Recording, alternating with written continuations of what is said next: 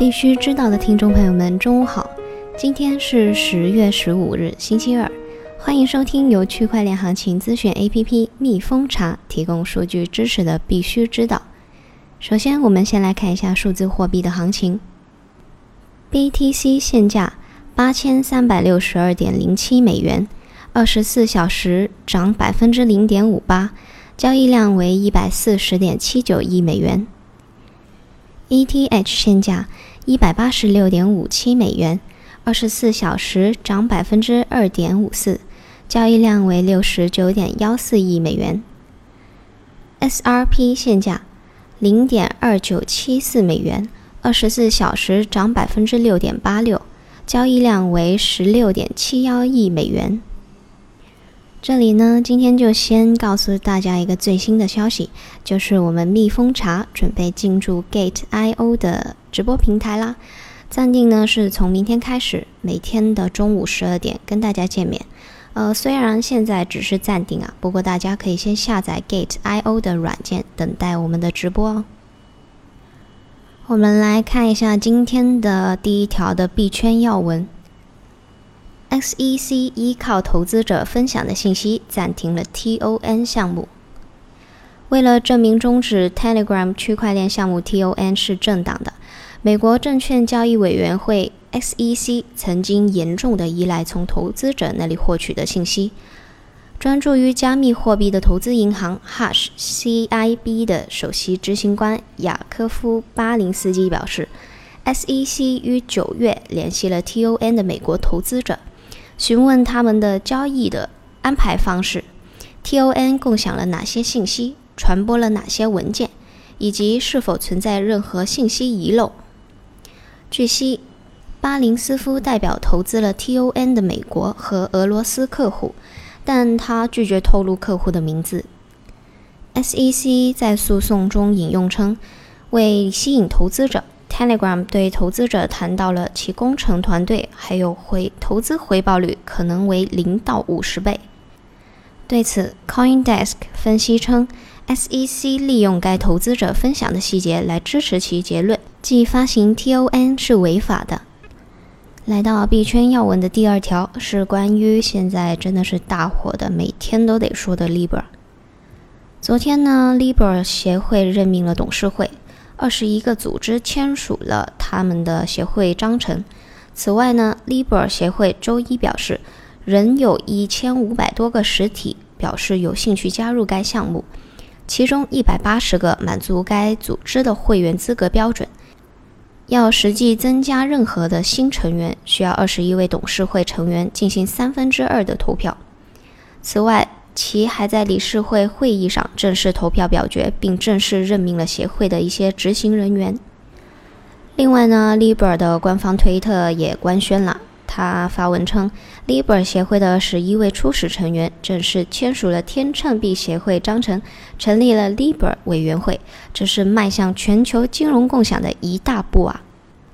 下面就来到我们币圈要闻的第三条，Telegram 不可抗力条款。或将遏制其对投资者的赔偿。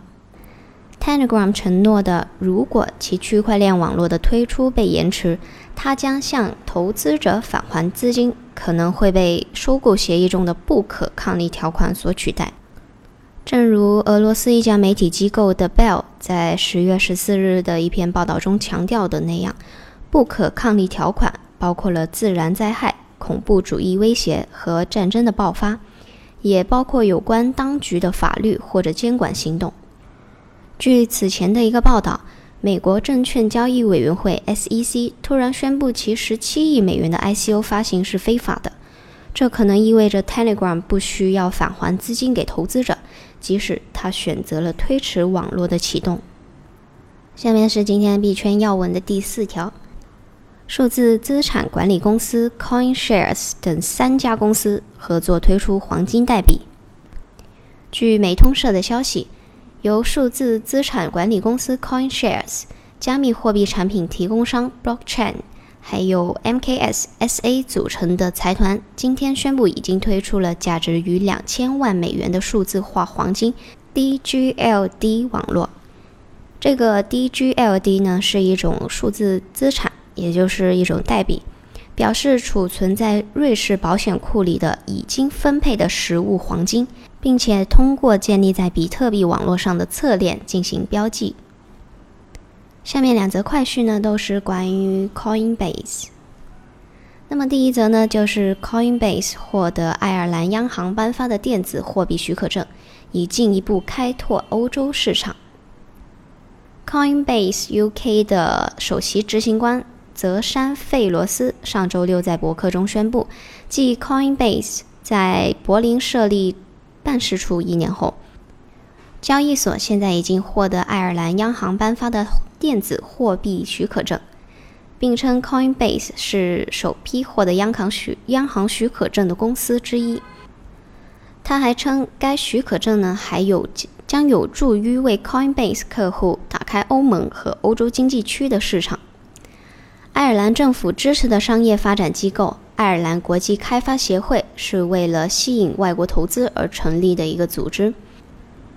在去年的三月份，Coinbase 获得了英国金融市场行为监管局颁发的英国电子货币牌照，允许该交易所在英国以货币服务的形式运营。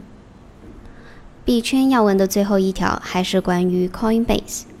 Coinbase Pro 产品负责人他说，未来将上更多的实用型代币和证券型代币。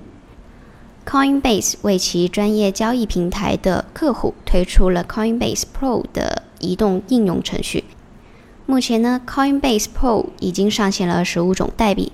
Coinbase Pro 产品的负责人大卫·法莫他表示，将会看到更多的实用型代币、证券型代币，还有更多种类的资产。此外，未来 Coinbase 会上线更多的代币。法莫还表示，虽然我们不能曝光客户的名单，但是已经有大机构开始进入加密领域。接下来，我们来看一下区块链应用。全国第一张区块链电子票据在云南开出。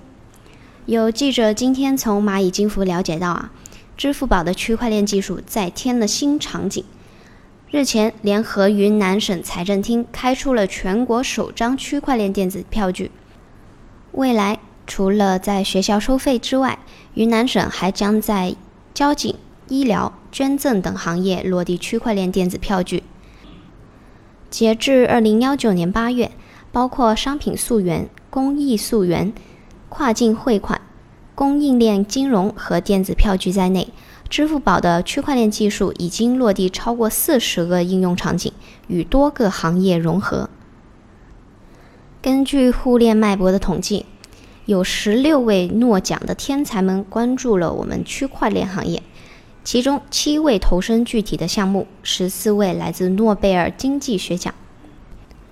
根据统计呢，从一九九零年到二零幺九年的三十年中，一共有五十七位的学者获得了诺贝尔奖的经济学奖，其中有十四位得主参与到区块链的项目中，或者发表过有关区块链、比特币的看法，占总比重的近四分之一。这其中呢，有七位诺贝尔经济学奖得主投身了区块链项目，担任项目项目顾问。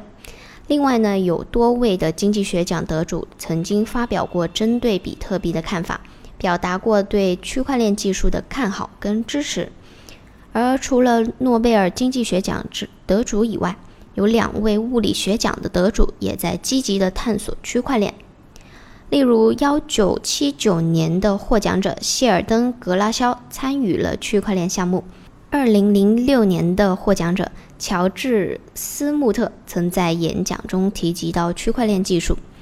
之前呢，曾有统计，现今还有三位图灵奖的得主分别参与到三个区块链供电项目中。根据《Business Times》的消息。新加坡航运协会正在与国际商会还有新加坡新加坡科技初创企业 Perlin 合作，建立基于区块链的国际船舶电子注册系统。他们希望这将大大改善目前繁琐的船舶注册和续签流程。根据 Touchwire Asia 的消息。马来西亚汇丰银行宣布了马来西亚有史以来第一笔实时试点区块链信用证交易，银行认为，使用区块链贸易融资解决方案不仅可以加快交易速度，而且有助于减少交易时间，提高资金运营效率。来到我们今天快讯的最后一条，意大利银行业协会 ABI 在一个区块链平台上成功的处理了一整年的本地银行活动的对账数据。